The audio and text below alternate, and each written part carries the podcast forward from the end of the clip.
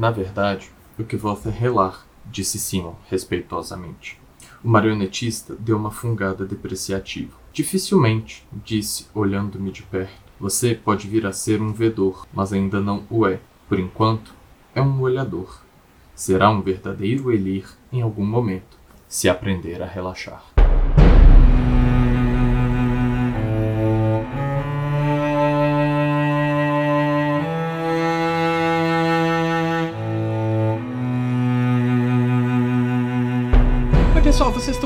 57 episódio dos Quatro Cantos, o podcast de releitura da Crônica do Matador do Rei, do Patrick Rothfuss. No episódio de hoje, que se chama Velas no Arquivo, a gente vai comentar os capítulos 40, 41 e 42 do Temor do Sábio. Eu sou o Arthur Maia e estão aqui comigo o Eric Alves. E aí, pessoal, como é que vocês estão? A Julia Neves. E aí, pessoal, tudo bem com vocês? E o Bruno Amorim. Bom dia, boa tarde, boa noite, meus amores. Como vocês estão? A Rayane nos abandonou para a festa de final de ano da empresa.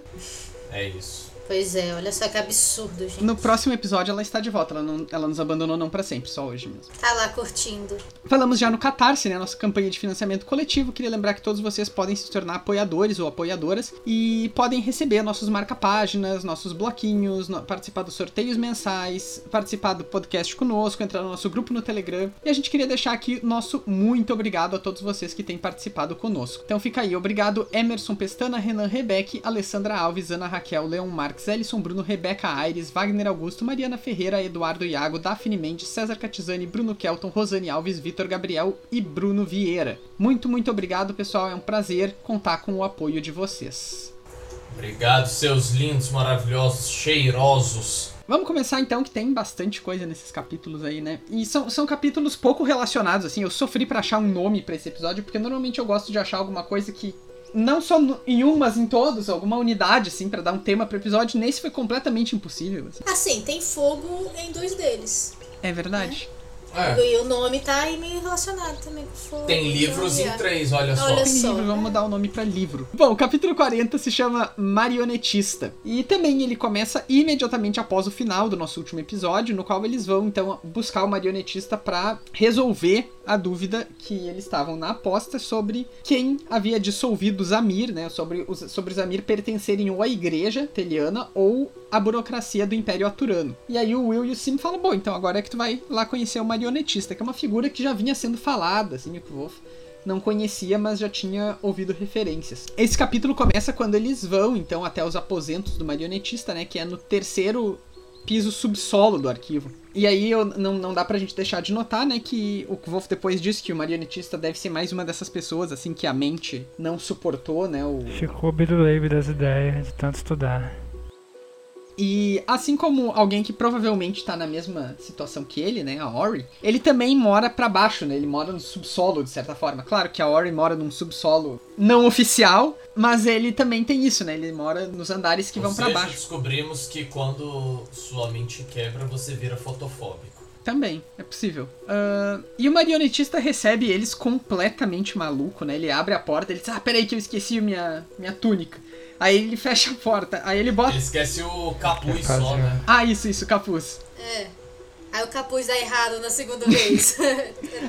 é, é, muito engraçado essa parte, assim. É, é ele assim, é. Bate na porta de novo, vai.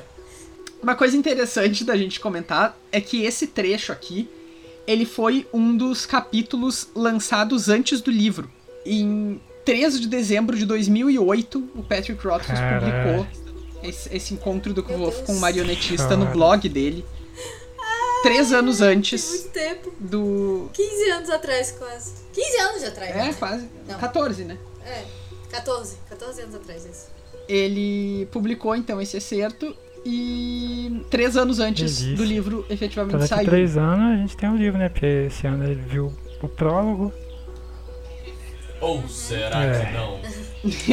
vamos torcer que sim, vamos pensamento positivo, gente. É. Um, mas é, é interessante a gente pensar, né, de, no caso de alguém que não leu nada do livro, se deparar com esse capítulo isolado, assim, porque. E, ele foi uma excelente escolha. Porque ao mesmo tempo que não tem nada de muito revelador sobre o que aconteceu até aqui no livro, ele não depende de nenhum grande acontecimento. E ele ao mesmo tempo Sim, instiga, né? Porque aparece a, essa figura. Tem a, todo o mistério do, dos Amir e tal, dá um outro tom. Tem vários tons no mesmo capítulo, né? Tipo, um tom de humor, um tom de mistério. Sim.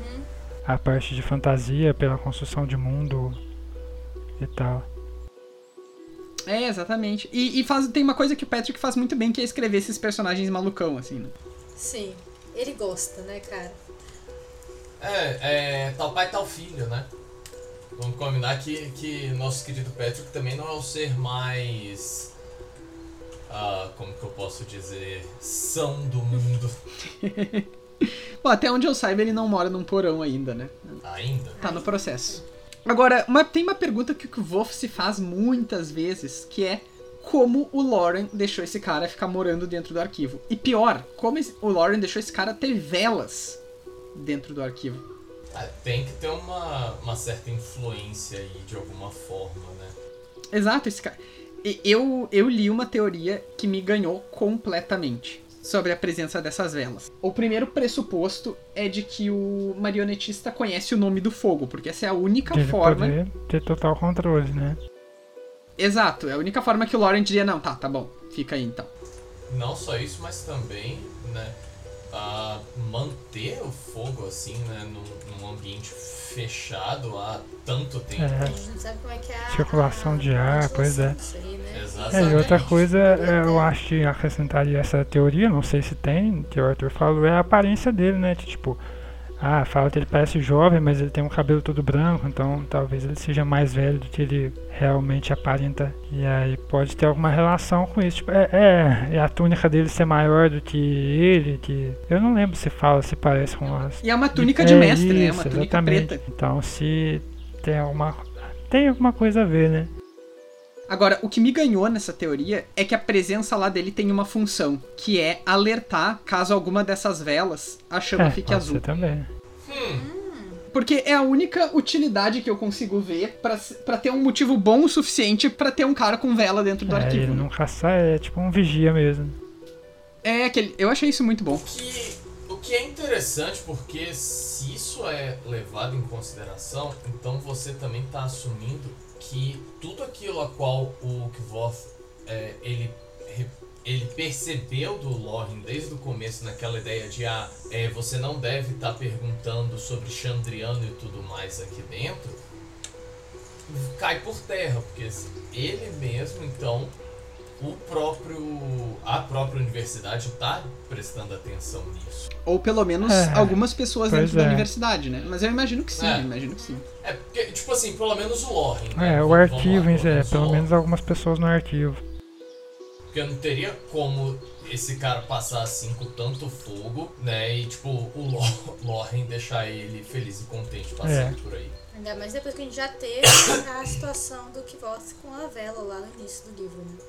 Exato. Então a gente já, já sabe como que o Loren se comporta em relação a isso. Tem uma coisa sobre o Lauren que eu quero falar, mas no próximo capítulo eu vou guardar pra lá, mas que tem, tem muito a ver com isso também. E aí, é claro, eu joguei no Google, tipo, identidade do marionetista ou qualquer coisa assim, e veio incontáveis teorias, algumas completamente malucas, né? Essa aí foi a que eu gostei, né? Foi a que ele, que ele tá lá como um sentinela, assim. Mas vamos lá. Peckham, o filósofo, né? Olha essa argumentação. Se lido de, de trás pra frente, vira tipo Messet. Alguma coisa que a pessoa entende como análogo a marionetes e fantoches e coisas assim. E aí, por conta disso, pra essa pessoa, o marionetista é Peckham. O marionetista pode também ser o verdadeiro mestre arquivista e não o Lauren. E ele controla o Lauren como um fantoche. Teoria número 2. Vai piorando. Ó, essa aí já foi bem, né? Não, mentira, mentira, eu acho que essa é a pior. Mas depois vem. Ele, por parecer mais. Por parecer ser mais velho do que se supõe à primeira vista, ele poderia ser algum dos mestres arquivistas anteriores, que são mencionados em outros capítulos. É, o cara não morreu, ele só, Só se, se é. aposentou. Ficou louco, talvez, né? Só ficou doido e. e- é. É. Aí é o cara que ensinou o Loren, o Loren falou: Mestre, você não pode usar velas aqui. Ele falou: Foda-se. Te ensinei tudo que você sabe, eu vou usar fogo sim. Ah, uma coisa que eu acho interessante da gente trazer é que ah, foi aquilo que a gente discutiu logo no início do capítulo, né? Tipo, do, antes da gente começar a gravar aqui. Ele, o nome dele em inglês é The Puppet e não The Puppeteer, que seria um marionetista, né? Então, eu me pergunto por que da, da Vera ter decidido essa Essa mudança. essa mudança na, na tradução? Se teve alguma, algum motivo ou se foi só porque ela achou que o marionete ficaria estra- estranho? Até porque marionete, é, em geral, é no feminino em português, né? Verdade. É, Talvez tenha sido nesse sentido, assim, mas é, é- é estranho mesmo. e aí me traz a pensar em se ele, isso não é tipo uma indicação de alguma coisa, né? então ele realmente é uma marionete de alguém. E é algo que a gente pode pensar e discutir nessa É, sessão. ou talvez é, tenha só a ver com o modo como são dados apelidos, né? Tipo, no inglês e no português. A Sim, gente chama de o marionete. Talvez geralmente é algo com vista que tenha esse final de palavra. É, Ou poderia, poderia ter usado algum outro sinônimo também, né? Marionete faz mais sentido, mas poderia, sei lá, boneco, alguma coisa assim. Fantoche. É, Virou mari- fantoche. Que viraria o fantoche, ou boneco. Então tá. Sabe? sim. Aí é, mas aí entra a questão, é, entra a questão do- escolha, da- né? das marionetes mesmo, né? O fantoche seria algo mais. Aí mudaria o Sim. objeto. É porque. Exato. É, mas acho que, que essa questão aí do, do- Talvez seja o gênero da. Porque o marionete tem, tenha levado a decisão. Mas. Não sei, não sei Eu mesmo. acho que a gente tem que esperar 72 horas e a gente vai descobrir. Uma coisa que eu achei interessante nesse capítulo, assim, que me chamou a atenção, não é nada demais, mas é só que a gente já percebeu que no livro do Patrick ele gosta muito do número É. 3 e o número 7. Sim, né? tá, Eles estão sempre terceiro presentes. andar. E o né? marionetista ele se apresenta. É, Três vezes. e né? o marionetista ele se apresenta três vezes Uhum. pra eles. Ele, ele tenta, né? Ele falha duas vezes, aí só É, na tem terceira isso que ele mesmo. consegue Third time is the charm, se né? apresenta. É. É. Te- Tem aquele diálogo sensacional que- dele do Kvolf, que é o. Ele fala: Ah, o meu nome é Kvolf. Hum, tu tem muita certeza disso. Eles me chamam de marionetista. Aí eles Aí têm. o Kvolf pergunta: Quem é eles? Ele, Não, quem são eles? Nossa, essa correção de português foi muito E boa. aí, aí o diz: Tá, quem são eles então? Não, quem eram, Quem eles, então. É, tipo, tá bom, cara, va- va- vamos continuar essa brincadeira. Até onde você vai com isso? É, é, foi muito bom. Ah, mas daí o Kvolf pergunta o nome dele e ele diz que isso seria um Aí fala segredo. como você se chama, né? Tipo. Como Isso, você chama ah, é isso você. aí, como você se chama. Porque aí a gente tá realmente sugerindo, né, que tem uma questão envolvida com o nome É. aqui, né?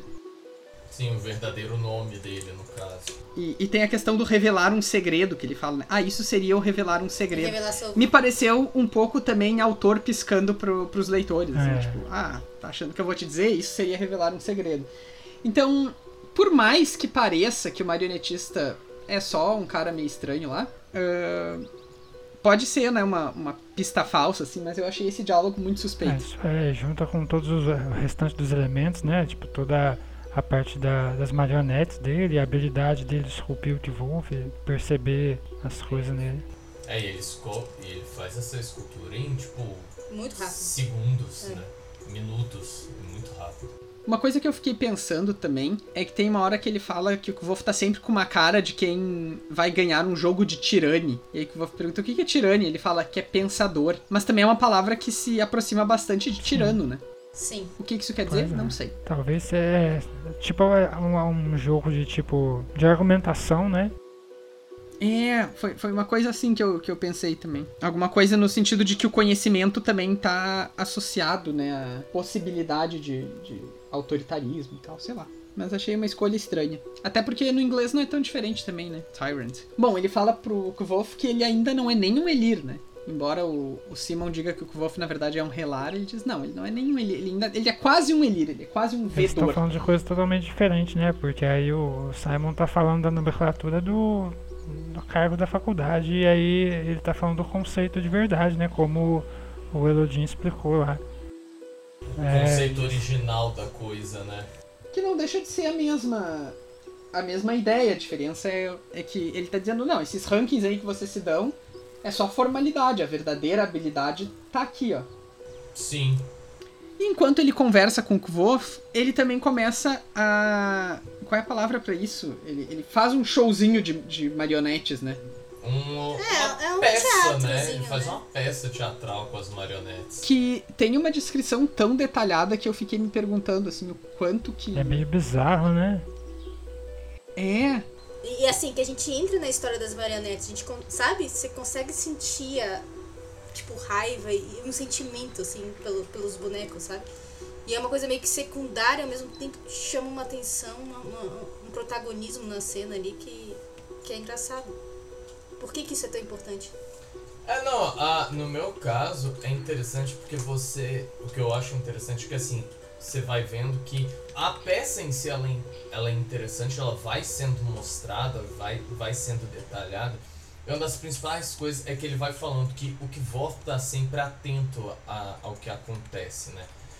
E aí, no final, ele pergunta, ele vai perguntar uma, uma coisa pro marionetista quanto a se ele conhece uma, uma obra, né? Uhum. E o que eu achei mais interessante é que quando eu li isso, eu pensei, ah, então isso é porque essa obra que o Kvoth perguntou é exatamente essa que ele estava interpretando. E não, ele vai para um, pra um lado É. completamente diferente. Sim. Bom, eu, eu vou. Alguém notou uma outra semelhança com outra história contada no livro, mas eu vou deixar essa uh, pra, pra sessão de É, no spoilers. né? final das contas, tem. a- eles tiram a dúvida dele, né? Da aposta, que é. Qual estava certo, se era a igreja que tinha acabado com os Amir. Ou se era É, exatamente. Ele disse que era a igreja, ponto final, né? Eu não E aparentemente, é, uma das coisas que é interessante disso é que ele simplesmente, né, o Sam e o Will aceitam a palavra como verdade e é isso. Uhum. Não tem, não entra mais naquela discussão de ah, mas, mas era mesmo e não sei o que. É tipo, não, pô, o marionetista falou. Mas um cara que consegue lembrar a localização exata de um livro lá no meio do arquivo, igual ele faz aí no capítulo, eu também não ia duvidar, é, não. o que é bem bizarro. É, mas eu, eu acho curioso também o quão simples ele dá essa resposta, porque claramente existem informações divergentes, claramente existe toda uma complexidade pro assunto e ele pega e crava. E se a gente pensar, né, que pode existir alguma relação dele com essas próprias conspirações Ah, é, aí, sim. talvez, né? A gente voltar nessa teoria que a gente tava falando de, tipo, ele está protegendo lá e vigiando o fogo e tal, tem total relação. Então ele vai saber a história verdadeira.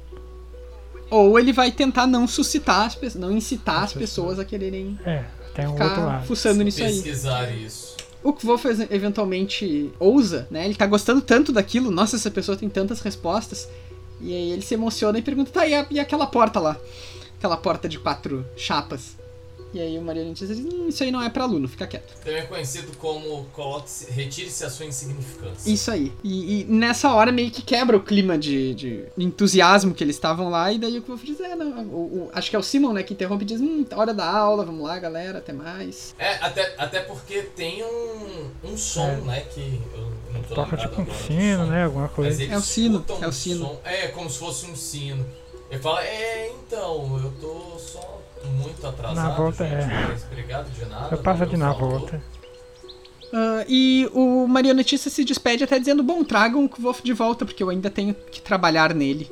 É, e nisso, e nisso eu tenho, tem um, um outro ponto que eu achei interessante também, que, que eu, que, tipo, aparentemente eles vão constantemente ao marionetista pegar informações. Nunca levaram né? ele, né? Porque o Marion... É, ele fala assim, então, é, como que eu fui da última vez?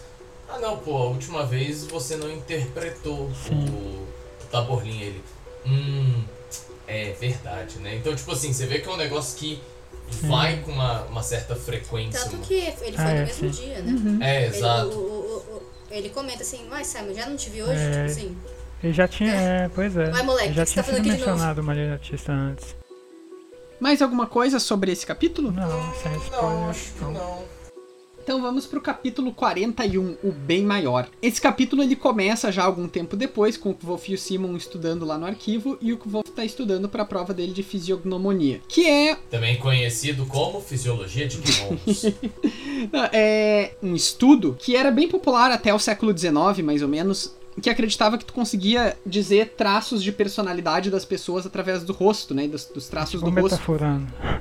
Ou seja, um início da psicologia. Eu, eu, eu diria que é bem análogo à astrologia do século XIX. Tipo, quando tu vê em livros, aparece assim, ah, olha só esses olhos aí, isso quer dizer que tu é muito compenetrado. E, tipo, aparece várias vezes, assim, esse... E aí tem as pessoas que são especialistas, em que passam a vida estudando, mas tem esse uso vulgar que normalmente é o que mais acontece, né? E... Eu lembro, tinha um livro que era bem proeminente, isso que era Viet, da Charlotte Bronte. a, a autora de Jane Eyre, né? Jane Eyre eu nunca li, mas eu li esse último livro dela aí que aparece isso toda hora. assim. Tenho menor ideia quem seja. É, é autora de Jane Eyre. É isso aí. Bom, ele deveria estar estudando pra isso, e pra isso ele tá estudando os textos do Duque de Gibea, né? Que é aquele torturador, cientista que, que matou, inclusive, muitas pessoas pra fazer os estudos dele.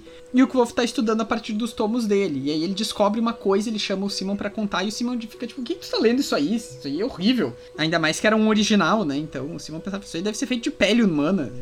É, eu acho engraçado o que ele fala do quando tá tipo, ah, eu até poderia falar que provavelmente a pele não vai pegar a tinta não, né? tão bem, mas não vale a pena. Mas o, o Kvolf realmente percebe, assim, que o Simon tá super Desconfortável. É. E a gente já sabe que o Simon vem da pequena nobreza aturana. E, e aí logo ele revela que o ducado de onde ele vem é muito perto de onde aconteciam esses experimentos. Então o Wolf até supõe que é bem possível que alguns parentes dele tivessem sido vassalos do Duque de? Ah, lembram que. Eu, eu já falei isso outras vezes no podcast, mas no, no nosso último episódio eu trouxe como uma das minhas fontes aqui a releitura que a Jo Alton fez, né? Uma escritora canadense. Ela tem. Ela fez num blog, capítulo por capítulo também, com algumas discussões breves, e aí ela apontou uma coisa que eu acho bem interessante, que é que é uma discussão muito parecida com a que se tem hoje em dia sobre usar ou não os dados que foram recolhidos de experimentos nazistas. né? E isso é um dilema na ciência né, as pessoas debatem isso e- e, ela se surpreendeu, inclusive, que o Kvolf tenha tornado a coisa tão pessoal e tenha sido tão frio quanto a isso, né? O Kvolf é muito, é- é- ele é muito rápido assim, dizer não, mas é, isso aí é porque o Simon tá envolvido sentimentalmente. É, eu acho interessante que o, o volta ele fala assim, tipo, ah, porque ele não tem ideia do quanto isso já evoluiu, né? Comparado com aquilo que era antes. Tipo, é, beleza, achou 20 mil corpos, ah, né? Que se sabe. Mas quantos mil a mais, né? Não foram Não, salvos. não foram salvos, né? Eles, eles tinham aí coisa de provavelmente 10 vezes mais. Então ele, tra ele traz essa questão, que é uma questão, ah, eu diria um É uma pouco- frieza até. É fria, é, Exato. exato. É, o, o ele até compara esse pensamento do, do Duque de Gibé. Claro, o próprio Kvolf não, é, não vai fazer isso e ele não tá ativamente concordando, mas ele tá dando uma, uma passada de pano, assim, né? Como dizem os jovens. Mas ele até compara esse código moral do Duque de Gibé com os Amir, né? E se a gente lembrar no episódio anterior que a gente discutiu a história na qual o, o, o Amir começa a pesar a vida do. Esqueci o nome do velho. O velho. O velho, cara. o mendigo lá. Cio, Cio. Com a vida de uma mulher que seria injustamente acusada, então ele tinha que ir rápido, por isso ele não podia dar comida pro cara, enfim. É aquela questão realmente isso, né? de o que, que é o bem maior que eu tenho que, que lidar e pensar. né? Os fins justificam os meios. Exatamente. O Kvolf parece razoavelmente até confortável com isso, ele nem entra na discussão, né? Porque ele diz, tipo, ele, ele supõe que o Simon só esteja pensando isso porque Por conta do pessoal. É, mas quando na verdade essa é uma discussão muito latente, né? E, e como vocês bem apontaram, é uma frieza do Kvolf não, não levar em consideração o suficiente isso, né? Isso, claro, a gente pode pegar o exemplo nazista, mas isso é uma, é, é uma, uma discussão da ciência em geral, né? É tipo, até onde a ciência pode ir, deve ir pelo, pelo bem da humanidade. Né? É uma questão muito moral e ética, né? Em alguns pontos. É quando a gente fala sobre testes em animais, é quando a gente fala sobre o uso de células tronco, Sim. né? Tá tudo relacionado com essa... Essa visão aí. É, não, não é a mesma pergunta, né? Ah, com Não é a mesma certeza. pergunta. Mas é, tudo gira em torno desse dilema do até onde vai o nosso limite, até onde é que a gente pode. É o caso de eutanásia, muitas vezes. Sim. É todo esse universo de discussão que está sendo aberto aqui, que o Kvolf fecha, de É, certa fecha forma, né? Que é mais conveniente pra ele ali na hora. Como ele sempre faz com tudo, né? É, mas a grande descoberta que o Kvolf tem é que tem uma frase que é Ivare enin eude, né? Essa frase, ela não é em têmico, como o Simon a princípio supõe, ela é em temano, que é a versão clássica do têmico. E ela significa pelo bem maior. O que o Kvolf acaba de deduzir aqui, portanto, é que o Duque de Gibé era um Amir secretamente, porque ele foi condenado pelos próprios Sim, Amir. sim, é, ele fala que, como é um original, ele mesmo fazia a decoração e tal, da moldura do livro, e aí ele escreveu isso meio escondido ali no meio. E por conta disso também, se, se existem esses Amir fora do radar, por que, que não podem continuar existindo, né? É um pouco isso que ele aponta pro, pro Simon. Sim. E aí, é, e aí ele fez isso 50, antes de, 50 anos antes de acabar os Amir, então já existia Amir escondidos antes de acabar os Amir. É, é um pouco aquela ideia de que aqueles que são hoje os maçons são que antes eram os templários, né? São aqueles templários que, que mantiveram escondidos e foram carregando essa, essa ideia. E também é que os Illuminati, né? É tipo mais um, por uma pegada Illuminati do que uma pegada templária, na verdade, eu acho. Ou seja, o Kvof é o cabo da Ciolo dessa história. Gostei, gostei. Bom, toda essa conversa que eles têm acontece enquanto tem uns chatos insuportáveis falando alto no arquivo, né? Eu também tentei prestar muita atenção no que que eles estavam falando, também na esperança de que pudesse ter alguma pista de qualquer coisa ali, mas eu não consegui encontrar nem eu, nem a internet. Me deu uma, uma ideia de que pudesse ser a Dena por, um, por algum motivo. A, a moça de quem eles falam. Não sei porque eu, eu tive essa interpretação. Tanto que eu tenho pra mim que é por isso que ele foi tão fervoroso no início a. a... É, é, eu não tinha visto como sendo ela, mas faz bem sentido interpretar desse jeito. Eu vi mais como, tipo, uh, uma forma. É, não, não pra combater, mas pra, tipo assim, Não, impedir é, que falem pois é, merda. Sim, mas eu vi dela, mais como uma forma dele dar o. Tipo, é, ele tá tratando do mesmo Por tema o capítulo do- inteiro. Então, do- seja na parte dele descobrir o livro, seja nessa parte coisa, dele né? Combatendo os, tô- os, os moleques chatos aí, é o pelo bem maior e tal. E ele só tá dando um exemplo disso. Mas aí, se esse tema vai mais profundo. Mas porque pode ser as duas É, coisas ao mesmo tipo- tempo, né? Também. É, pode ser. É, mas eu acho que se fosse da Dena que eles estavam falando, eles falariam da harpa, né? É, é porque ele, ele fala não da harpa em si, mas de É uma harmônica, né? A gaitinha aquela. Uma harmônica, é, não, tá certo. A harmônica é tipo uma gaita. Eu, eu que na hora Eu também pensei na Dena, mas aí fui, fui depois é- embora. Eu que faz todo, não faz sentido mesmo, realmente é uma gaita. Ignorem o que eu falei. Bom, o Kvof eventualmente intervém, né? Começa. Eu gosto muito da forma como ele, ele responde é um aqui. passivo-agressivo bem forte, né? É, assim. É, e ele nem grita, né? Ele só levanta um pouco o tom da voz que ele fala, é mais do que o suficiente pra, pra esse tipo de, de situação. Então ele só deixa a voz normal, porque nas tumbas, né? Fala, tipo, cara, você só precisa da voz normal e é só o que ele faz, ele pergunta. Uhum. Mas ele quebra uma regra e aí aparece o Lauren pra suspender ele por cinco dias. E novamente, um pouco do que eu queria falar antes sobre o Lauren é que ele aparece logo depois que o Kvolf possivelmente descobre um segredo sobre os Amir e ele aparece pra banir o Kvolf do arquivo, né? É, e também eu ia trazer um pouco nessa pegada, mas com a ideia de que. ah, beleza, o Kvoth ele faz tudo isso, né? Ele é banido e tudo mais, seguindo a ideia do capítulo inteiro, que é exatamente pelo bem maior de trazer o silêncio à, à, à área, porque o pessoal tava de fato em- atrapalhando e incomodando. Tanto que ele é aplaudido pelos outros, assim. É, né? tem, tem os aplausos perdidos, assim, É. tipo um tapa, dois tapas. Eu já achei uma evolução que ele não discutiu depois de ser banido, então. É, pois é. É que foi só por cinco dias, né? Daí é, é melhor do que pra vida É. inteira. Bom, e daí o capítulo acaba com ele sendo banido, Simon dando, batendo um papo com ele. Não, eu até queria ser mais que nem tu, assim, porque tu não leva desaforo pra casa, né? É, que, que eu falo, tipo, ah, beleza, você não. Você não tem medo, né? Não é nem a.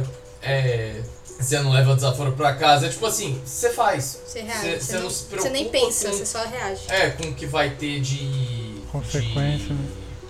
Consequência. Você apenas faz o que você acha que precisa fazer. Ah, bom, mais alguma coisa do capítulo 41? Creio que Não. não.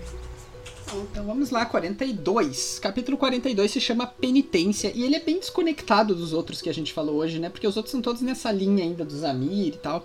Na, na sequência daquele. daquela descoberta. Aquela aposta deles e aposta. É, não, mas eu tava me referindo à descoberta que ele faz lá quando a Nina traz o desenho pra ele. Então, desde então, né, sempre esse, Hum, sim. esse arco que tá aparecendo. Né? Mas nesse capítulo, ele pega e vai a Imri, né? Ele diz que tá uns dias bem frios, com bastante nevasca, ele não consegue encontrar com a Ori. Aí ele decide ir a Imri pra, basicamente, conversar com a Devi. Ele tenta passar na eólica pra se aquecer, mas tá fechado. E aí ele, ele segue direto, ele diz pra ela depois, né, que ele pensou em várias formas de, de demonstrar a boa fé dele com algum tipo de gesto, alguma coisa, mas que, na real, ele achou que o melhor e o mais maduro seria eles só Eu conversarem. teria chamado aqueles carros de telemensagem.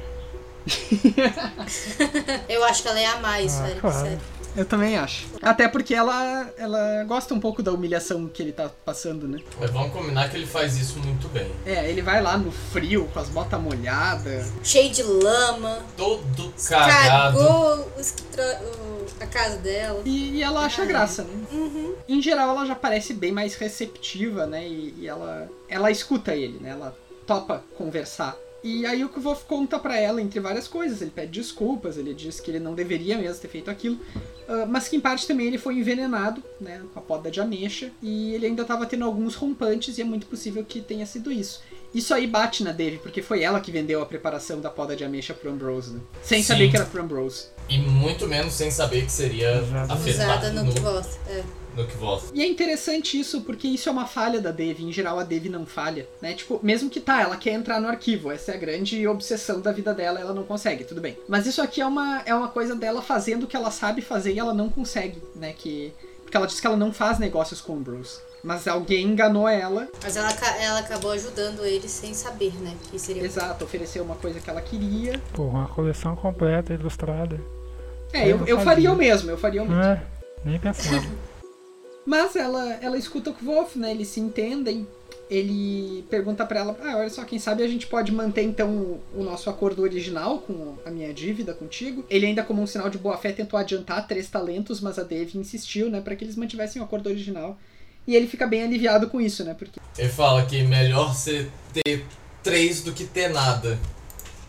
E ele faz até uma assimilação com a colheita, né? Que eu acho muito interessante. Uhum. Ah, vocês têm mais alguma coisa desse Eu capítulo? creio que não, é só. Não. É basicamente ele chegando lá com a carinha de gato de botas, né? Pedindo desculpas. E ela aceitando. Todo molhado. É, vai pegar farinha. Eu- mas eu- a, a interação deles é sempre muito boa, É. né, gente? A- É muito As divertido. conversas deles são muito boas. Ele sacaneando ela depois com o roupão. tipo. É, porque ela empresta um roupão pra ele, né? Ele, hum, Ela um é roupão? muito maior do que ela, sabe? Mas. Ah, uma coisa também é que ela comprou uma estante nova de livros, né? Que ela. Ele percebe isso também. Até pela coleção que ela ganhou. Bom, então agora, se vocês não querem saber o que acontece no resto do Temor do Sábio, na Árvore Reluzente, na Música do Silêncio, How Old Holy Came to Be, qualquer outra entrevista no prólogo das Portas de Pedra, no que for, parem de nos ouvir agora e retornem depois de estarem devidamente é pra atualizados. voltar, hein? É pra voltar, exatamente. A gente tá cuidando. A gente espera vocês. Bom, o que eu ia falar aquela hora, e que foi cortada na edição, né? Mas que o que eu ia falar é que tem uma teoria, inclusive, de que o marionetista seja uma criatura como o Ktei, né? Uma criatura que tem esse domínio das possibilidades e, enfim, seja de fato um vedor, como ele mesmo se chama, né? E aí, essa teoria eu acho interessante até porque ela me traz um outro ponto que é se realmente ele é um algo na linha do Kthei, ele pode até mesmo ser a marionete do Kthei. E daí o nome The Puppet faz sentido. Ah, é verdade. Tem. E é por isso ele não, não falar o que, que é o nome dele, né? Ele não, não demonstrar isso, porque ele poderia estar entregando exatamente, às vezes, o próprio mestre dele, que é a Kthei, ou Kthei, né? Poderia ser alguma coisa nessa pegada. Sim, fa- faz sentido isso, Bruno. É interessante Sim, essa. pois é. É raro, mas às vezes eu venho com teorias boas. Não é raro nada. Ahn, a- e, e a outra coisa relacionada a isso, porque quando ele. O Kvolf vai embora, ele fala, ainda tenho trabalho pra fazer nele, né? É, Uma coisa sim. assim. Ainda Sim. preciso trabalhar Se nele. parar pra pensar nessa teoria, então quer dizer que ele tá fazendo ali com o sacerdote batendo na mulher, pode estar realmente acontecendo, né? Então aí fica bem mais pesado. E essa é exatamente a história que o Ktei conta pro Kvolf sobre como a Dena apanha do. É, eu Do pensei nisso, dela. a Dena apanhando do, do mestre Freixo. Né, do tipo, toda, toda a movimentação que se coloca ali é a mesma movimentação que depois o Ktei. Revela. É. É, e o boneco também tá com roupa cinza, né? Ele, ele deixa isso bem É, claro e tem toda aquela teoria Sim. do, do é, Sim. é. É verdade, tem isso. Embora até onde a gente saiba não tenha nenhuma relação direta do Bradan com a igreja teliana. Direto. É. Mas É. o fato da roupa ser cinza, né? Ash, Cinder, o que vocês É, quiserem aí Às derivar. vezes ele tá disfarçado, né? É, pode até não ser de fato com a igreja tel, é, teliniana, mas isso. Mas ser uma coisa tipo assim, o. Novamente o Thay brincando com ele, né? Do tipo assim, olha aí ela apanhando e você não tá nem percebendo, saca? Eu, eu pego, penso um pouco nisso. É que se Exato. você parar pra pensar que a habilidade dele, tipo, de esculpir muito rápido pode ser, tipo, alguma coisa de leitura e tal. Às vezes ele descobriu o nome das coisas e tal, ele faz essa parte de esculpir para isso, então quer dizer que ele tem algum controle do Wolf a partir de agora. Uhum. Mais alguma coisa, gente, desse, de spoilers? Hum. Ah, eu, eu entro, eu penso um pouco naquela questão do. Pro outro capítulo, né? Pro segundo. Em que temos o. Exatamente o que você falou, do Loren ser um. às vezes um possível. É, Amir, né? E aí entra. E aí entra naquilo exatamente, pô. Voth acabou de descobrir que existem Amirs escondidos pelo mundo. Né? E, e, tipo, logo depois que ele, que ele acontece isso, o, o Loren aparece e pega ele. Tipo assim, porra, de novo, ele tá naquela, na hora perto. certa, no local certo, né? E pegando uma informação que, que pode ser relevante. Então, eu penso um pouco nisso. É, assim. me faz questionar se os Amir não têm a mesma. Eu acho que eu já falei isso aqui em algum lugar. Mas se eles não têm essa mesma habilidade do Chandriano de ser invocado quando as pessoas falam deles. Hum, pode se, ser. Se o Chandriano faz isso, então por que não os Amir? Por que, que os amis não? nomeação é algo, tipo, comum no mundo. Tem uma questão que eu acho curiosa nesse caso, que é. Eu vi alguém apontando isso na internet também. A gente fala muito do Loren ser um Amir, mas os Amir estão sempre pensando nessa questão do bem maior, né? Do- dos fins justificam os meios, praticamente. E o Loren é bem Sim. o contrário disso nas aparições dele. Ele é uma pessoa extremamente metódica, extremamente. É... By the book, né? Exato. Então, e isso me deixou pensativo também. Mas, mas assim. se você parar pra pensar, é, é um jeito de justificar isso. Tipo, eu vou seguir as regras, não importa se elas se aplicam esse motivo ou não, porque é pelo bem maior. Então, as leis sempre vão ser pelo bem maior.